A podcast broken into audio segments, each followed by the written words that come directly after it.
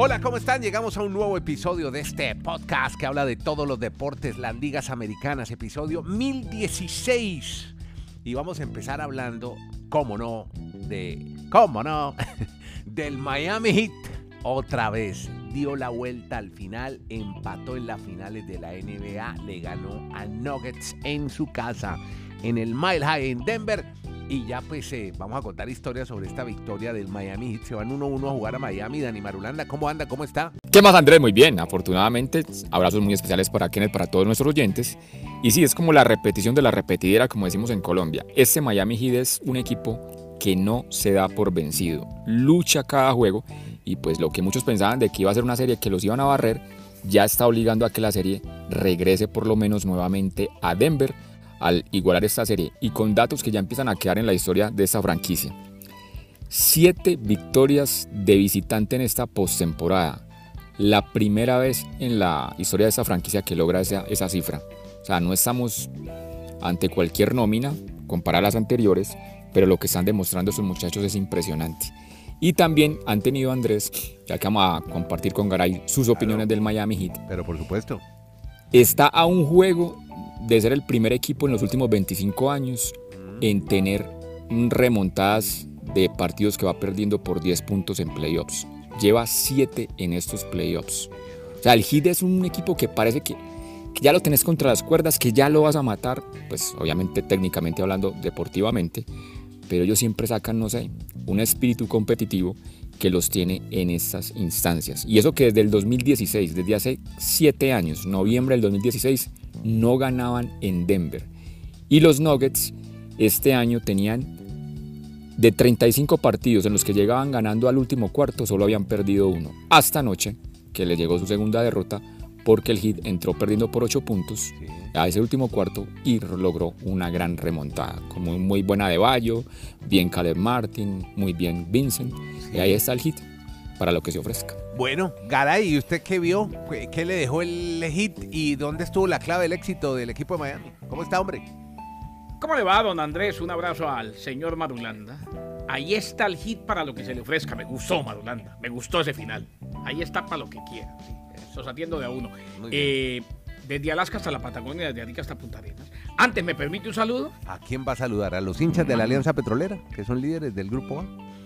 Yo estoy hablando de los días más importantes del ah, mundo, por la NBA. Ah, bueno, saludemos a la gente de Barranca, Bermeja, que tiene un equipo de fútbol ahí liderando. Un abrazo, un abrazo los cuadrangulares. Hablando del yo, yo no soy de ese equipo de fútbol, ni, no, ni, no, ni, pensé ni que iba a saludar a sus coterráneos, paisanos. Yo quería Nieto, saludar no a don Fabio por Marulanda, que favor. estuvo de cumpleaños. ¿A quién? Muchas Ah, gracias, bueno, señor, muy amable. A don Fabio Marulanda. señor. Eh, puso Dani, lo puso ahí disfrutando de una torta gigantesca, un pastel para no confundir a los mexicanos, porque eh, O un pudín, dicen torta- en la costa caribe, colombiana. No, es que en México, en México torta sí es muy diferente, es un sándwich. Aquí le dicen Claro, queque. sí, sí, sí. un sándwich de jamón y queso. Entonces la gente dirá, si Marulanda le dio al papá un sándwich de cumpleaños, Marulanda es tres... Bueno, eh, no, una torta muy rica. Y estaban disfrutando. Felicidades a don Fabio. Que no sea uno más, que no sean dos más, que sean mil más y que lo podamos disfrutar mucho, Excelente. principalmente sus más allegados. Eh, la clave, Amén, Andrés, amén. Mm, resiliencia. Resiliencia. Ah, eso es. Eh, y ojo, mm, ojo, eh, parece muy, muy cliché eh, y parece muy, muy común, muy lugar común, como dice Nieto. Pero es la verdad, o sea, este equipo, si algo tiene es una cultura ganadora impresionante. Y por eso es que yo soy de los que no solamente sigo, sino que alabo y valoro mucho el eh, trabajo de mis compañeros de siempre, ustedes. Eh, Madulanda lo dice constantemente y ayer lo dijimos en el Twitter. La cultura ganadora de este equipo es la mejor noticia para los deportes del sur de la Florida en los últimos 15 años. Estamos ante un equipo que puede ganar o perder y que no siempre se le van a dar todas las cosas ni va a ir de sorpresa en sorpresa como ha sido esta temporada, pero que queda claro que va a pelear hasta el final y que, y que va a potenciar lo que tiene. Y eso es fundamental. Yo me quito el sombrero ante Spolstra. Dos cosas, me parece, Andrés, que hay que destacar. Caleb Martin, tres puntos. O sea, ayer Caleb Martin estaba así, cuando ingresó algo hizo, pero estaba enfermo, no pudieron contar con él, con Caleb Martin. Y lo otro, el ajuste de meter a Kevin Love, que sí, tuvo seis puntos, pero fue fundamental. Marcando a Jokic, ¿no? Eso era lo que decías Postra. Eh, exacto, lo puso. Hizo el cambio, hizo el ajuste. Y hay que también quitarse el sombrero con Vana de Bayo. 21 puntos en total para De Bayo. Jimmy Butler ya nos tiene acostumbrados a niveles como el de ayer. Gabe Vince en 23 puntos. O sea, eh, lo del Miami Heat es un grupo de obreros que cuando no aparece uno, aparece el otro. Vea que ayer no vimos a Highsmith mucho. Y ayer reiteramos, no vimos a Caleb Martin, el equipo sigue funcionando. Este equipo, y Seller tuvo muy poquito y, ahí, además cuando entró eh, no le fue bien. Pero con todo y esto, queda claro que ese es un grupo de obreros. O sea, esta es la definición de colectivo. ¿Le alcanzará para ganar? Yo sigo pensando que no. Yo sigo pensando que no. O sea, para mí esta serie la ganan los Nuggets en 6 y espero equivocarme y celebrar como, como buen mayamense. Pero queda claro que, señores, estamos ante un equipo histórico eh, al nivel de los que ganaron títulos y más por aquello de la relación entre los jugadores normalitos que tiene y a donde han llegado. O sea, en, en, en costo-beneficio, esta es la mejor campaña de toda la historia del Miami Heat. Este es el podcast La Sacó del Estadio con Kenny Garay y Dani Marulanda.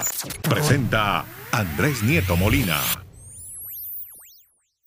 Ayer Michael Malone, el coach de los Nuggets de Denver, me puse a ver un poco la conferencia de prensa, eh, aunque pues en ese momento la preocupación y la angustia de saber lo que estaba pasando con Alianza Petrolera me desconcentraba. Bien. Así es. y, con, el equipo León, ¿no? Jugando la final no, de León sí se sabía que iba a ganar un buen equipo. es el Arcamón para muy bien. los equipos. Y los, y los audios de eh, Benedetti también lo tenían nervioso. Pero bueno, siga. Eso, eso no tanto, porque yo, usted, usted, sabe cómo soy yo. Bueno, eh, pues. hemos visto escándalos más grandes y ahí siguen. Bueno, y, después vienen otras caras con las mismas malas intenciones. Bueno, ya, hombre, ya, tranquilo. Pero, pero eh, es la verdad. Como, en el ah, como en la FIFA, es que se había acabado la corrupción. ¿Cómo no, moñito? Los tiempos cambian. ¿Cómo no, moñito? Pero venga, eh, dijo Malón, el otro día les dije que jugamos mal. Y lo de hoy fue terrible. Ah, la defensa nuestra no existió. Él ya había dicho en el primer partido donde todos vimos un triunfo claro que no le había gustado lo que hizo su equipo. Y ayer criticó, mandó debajo del camión prácticamente por la manera como jugó en defensa su equipo. Pero la mínima ventanita por allá abierta que tenga el hit de llegar a ganar la NBA es la inexperiencia en finales de los Nuggets. Es que no solo los jugadores, aunque ya CP, pues el Canterius Pop ya ha jugado pues finales de la NBA con los Lakers. Mm. Pero es que yo, yo hablo más en un, un, tema macro de organización. Es que esta es la primera vez en la historia que los Nuggets están en una final de la NBA. Miami Heat ya lleva siete. O sea, cómo se manejan las situaciones de una final de la NBA. O sea, eso no es solo los jugadores, del staff, de mucha gente. Esa es la única media opción por allá muy lejana que yo le daría a Miami que podría tener algo de ventaja. De resto, pues lo que dice Garay. Como aliciente para Denver, puede ser el comienzo de una etapa muy importante para ellos. Sí, también. Con esta final. Claro, también, así es. Si no ganan esta, seguramente estarán en más finales y las ganarán.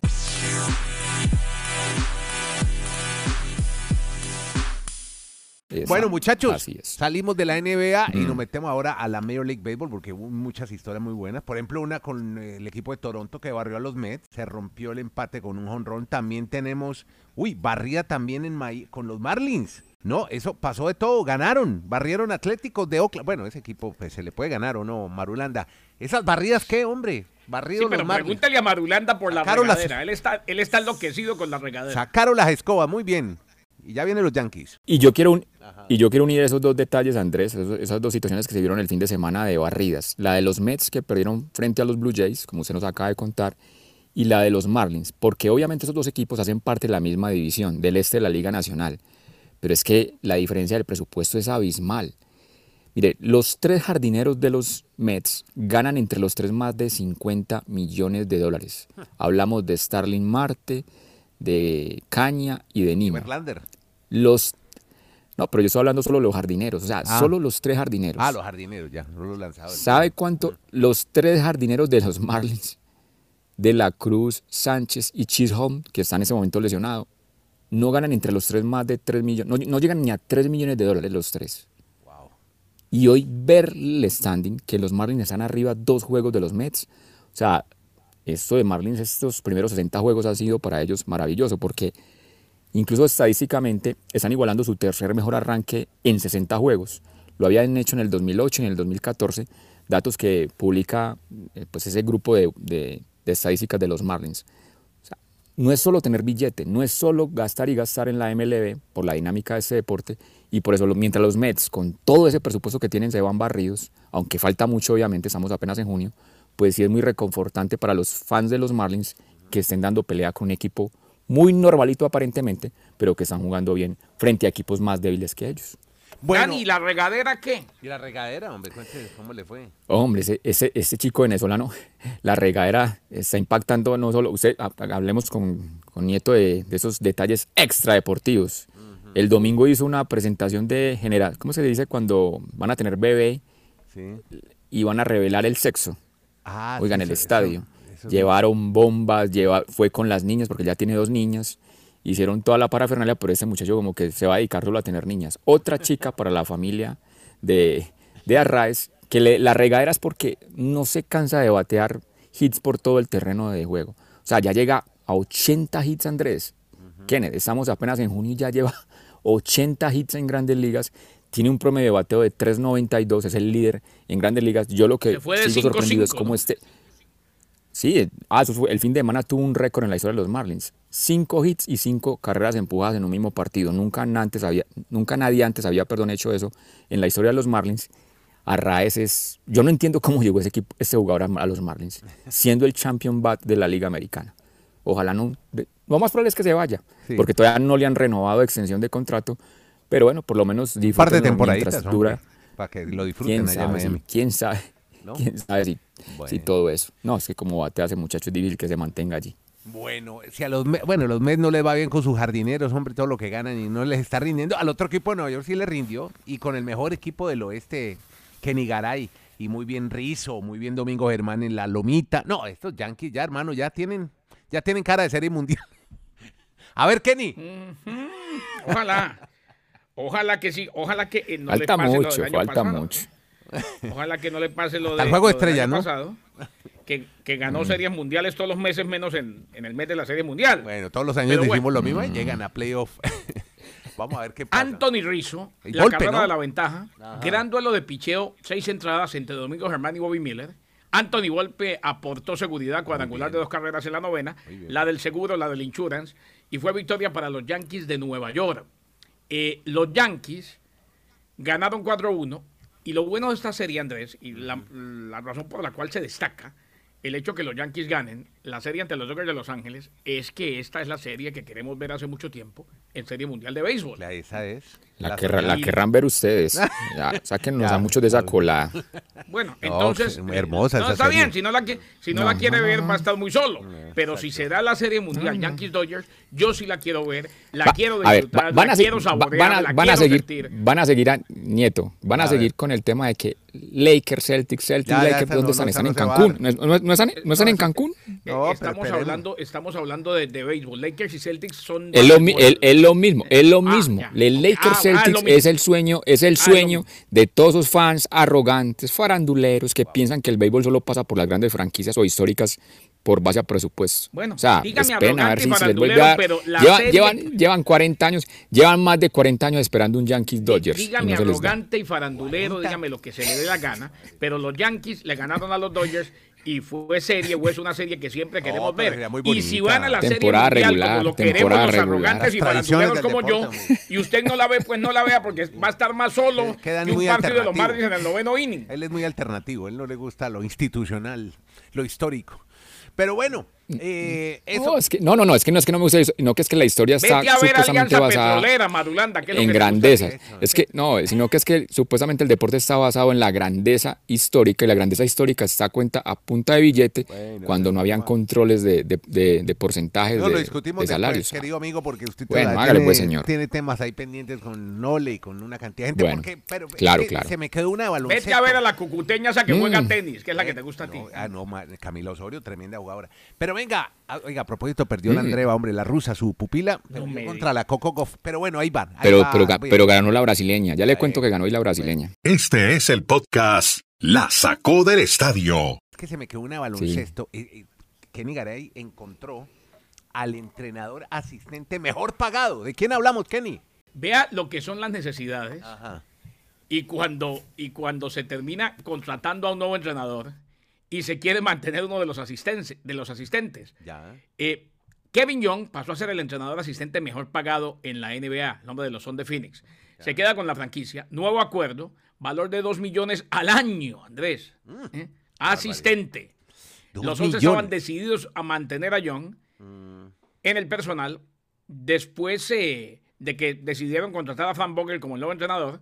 Hicieron un compromiso significativo para evitar que se fuera con Monty Williams, que aquí lo dijimos en su momento, fue a los Pistones de Detroit. Uno de los mejores entrenadores asistentes de la liga y uno de los tres finalistas para el puesto que finalmente consiguió Vogel el viernes. Young tiene una gran relación, una muy buena relación, casi hermanos, con Devin Booker, la estrella de los Suns Ah, no, pero no, ya. aparecieron las llaves y listo. tuvo mucho apoyo dentro de la organización para quedarse con Vogel. Entonces, se queda con el nuevo entrenador, se queda como asistente, dos milloncitos al año. Imagínese el salario. No, y es asistente. ¿Cómo era cuando sea entrenador en propiedad? Tremendo. Bueno, pero venga, ya ahorita me habla de NFL que tenemos ahí un jugador de nuevo jugador para los Bills. Bueno, una extensión más bien, eh, Kenny. Pero, pero hablemos de tenis porque estamos en el abierto de Francia y tenemos, bueno, récord de Djokovic. Ah, hombre, qué lástima con varillas. Pero bien los latinoamericanos. Perdió Jarry también, hombre. Hizo ¿Quién un es gran Varillas? partido. Varillas es un peruano. Un peruano que perdió con Djokovic en octavos. Y también Me perdió sonó- me sonó como alguien del barrio. Juan P. Varillas, Vale, que además se ha hecho toda su carrera en Argentina. El peruano, Muy que bien por Perú, bien por Cherundolo, el argentino, y bien por Jarry, que llegaron muy lejos los latinoamericanos que se hicieron, dijeron presente en este abierto Roland Garros. Pero la historia es con Nole, Nole Djokovic, porque que- tiene, tiene un número, un récord, Dani. Sí, sí. Ahí poco a poco se van despidiendo los latinos, pero sí muy interesante lo del peruano. Es que quién iba a imaginar que iba a enfrentar a Djokovic en una ronda de Octavos. de final. O sea, lo de Varillas el día anterior, eso es para que lo guarden en el recuerdo histórico. En su baúl más preciado. Claro, eh, enfrentar en octavos de final a Djokovic y Djokovic pues gana obviamente el partido sin problemas. Llega a 55 ocasiones en los cuartos de final de torneos de Grand Slam. El único que ha logrado más cuartos de final es obviamente Roger Federer, que estuvo en 58. Y sorprende a Andrés que ya tiene más cuartos de final en Roland Garros Djokovic que Nadal. Nadal estuvo 16 veces. Sí, yo, yo no- no- casi no digiero ese dato. 16 veces estuvo en cuartos de final Nadal y ya Djokovic llegó a 17. Pues se sigue abriendo el camino, aunque en la semifinal en el papel, pues tendríamos que ver por el mismo lado del cuadro Alcaraz frente a Djokovic, lo que para muchos podría ser una final adelantada. Y de los latinos, la buena noticia la genera Beatriz Haddad Maya, la chica brasileña. Mm, altísima. Cuartos además. de final, se metió en cuartos. Esa chica Andrés la vimos aquí con, con María Camila, Sí, con Emiliana, en un torneo de esas Fed Cup. Esa chica es un portento físico. O sea, esa la mujer tiene el físico, el físico para ser tenista, uno diría, lo tiene esa brasileña. Y era aparentemente con muchas limitaciones, pero yo creo que ese físico, con tanto trabajo que ha tenido, por eso está teniendo ahora tantos réditos positivos. Claro. Esta brasileña y está en cuartos de final de Roland ¿Hay Garros. quién más era de ese grupo que tampoco pudo reactivar su carrera? La Podoroska, la argentina, que una lástima. ¿no? Sí, se fue Tampoco- quedando, se fue quedando. Bueno, venga. ¿Y su. Jarry qué? ¿Y su Jarry qué? No, ¿Y su perdió, Jarry hombre, pero, pero mire, primero tie break, perdió en tres sets, pero todos los, todos Sí. los sets apretados, 7-6, Partidazo, 7-5. partidazo. No, Nicolás ya arriba muy bien, ¿no? Es el mejor tenista de Chile hoy. Eh, va- Vamos para NFL para no aburrir a Kenny, porque él tiene la extensión de Ed Oliver con los Bills. ¿Cómo es la historia, Kenny? Perdón, yo no estaba aburrido. Estaba Ah, no, pero escuchando no, aquí muy no, atento, pensé- estaba pensé que se había quedado la historia de Jarry, que al fin y al cabo es importante. Bueno, ya a a ver, empezar. Ya va a empezar a ningunear a Nicolás. a No, Nicolás. Ya va a empezar, ya va a empezar. No, pero yo, yo no dije nada. Eh, me pareció interesante y la brasileña que es un portento físico, digo Marulanda. Bueno, a ver, Es muy alta. ¿Eso sirve para, un buen- Lo- para el servicio? ¿Ser alto? Ujú. Bueno, al vale. servicio. Ah, ya, ya entiendo. Servicio, Para servicio. muchas cosas. Exacto. Para Sí, muchas el cosas tenis, saque, la saque, estatura en el deporte. saque. Los Bills de Buffalo mm, finalmente van a tener un tackle defensivo bajo contrato después de la temporada 2023. Eh, acordaron términos de renovación o de extensión de cuatro años, mejor, con la selección de primera ronda Ed Oliver. Eh, la extensión es de cuatro años, 68 millones, incluidos 45 garantizados, lo reportó Adam Chester, y el acuerdo mantendrá a Oliver bajo contrato hasta la temporada 2027. Los 45 millones garantizados están empatados en el octavo lugar entre los contratos activos de línea defensiva interior. Tiene un salario promedio de 15.7 millones durante los próximos cinco años. Actualmente en el puesto 16 entre los linieros defensivos interiores. Los Bills de Buffalo, que necesitan urgentemente ir a la tierra prometida, porque tienen el quarterback, porque tienen el equipo y vienen de una temporada, si no pregúntele a Marulanda, decepcionante. Bueno, habrá que preguntarle al, al, papá de Jessica Pegula cómo van a afrontar este reto este año, esta temporada. La sacó del estadio en Twitter, arroba la sacó podcast. Bueno, pero entonces mire, tenemos ya todo, todos los podcasts hoy están hablando de Karim Benzema, será después de 14 temporadas, de Zlatan Ibrahimovic, que también se retira del fútbol. Tenemos también, hay Uruguay, hombre, bien, único representante del área en el sub-20 de Argentina, pero vamos a hacerle el homenaje y abrirle el espacio al final al equipo del León, que ha ganado. Dani. Benzema va para el fútbol asiático, ¿no? Ah, sí, pero para Arabia, Andrés, ¿o no? con, Sí, no, para Arabia, Arabia, Andrés. el oeste de Asia. claro. Ya, muy bien. con esa introducción que usted empezó hablando de todos esos viejitos queridos, Sí, de ya, ya, Zlatan, Zlatan. De, de. Joaquín, Joaquín, Joaquín se despidió en medio de lágrimas del Real Bien, Betis. del Betis. Hay, hay un datazo, hay un datazo de una cuenta en Twitter que relaciona que todos los jugadores que se despidieron del Mundial del 2002 solo hay un jugador en actividad. Porque ya no está Zlatan, ya no está Joaquín. Mm. Ese jugador es paraguayo, Roque Santa Cruz. Sí, sí, sí, o sea, nosotros estamos muy viejos, Andrés. Estamos No, pero es que estaba. Gigi Buffon fue el Ya- último, ¿no? Hasta ayer. Exacto, Mm. claro, porque eliminaron al Parma.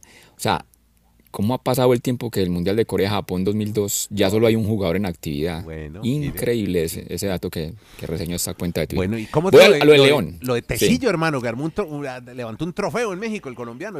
Steven Barreiro, William Tecillo y Jairo Moreno hacen parte de una nómina de un equipo que ha ganado el día anterior la Liga de Campeones de la CONCACAF por primera vez en la historia de ese equipo. 78 años de historia y celebran ese título que les permitirá al Mundial de Clubes de este año, que se va a hacer en Arabia Saudita, y también ya clasificar al Mundial de Clubes del 2025, donde todos bien saben, pues va a ser una edición con 24 equipos. Así que preparen a ese equipo para enfrentar al Real Madrid, al Chelsea, al que gane este año la Champions League. En fin, bien interesante ese proceso que hizo el León, ganándole a Los Ángeles en su estadio esta final de la CONCACAF, la Champions League de la CONCACAF. Gracias por oírlo y compartirlo. Esto que se llama... Podcast La sacó del estadio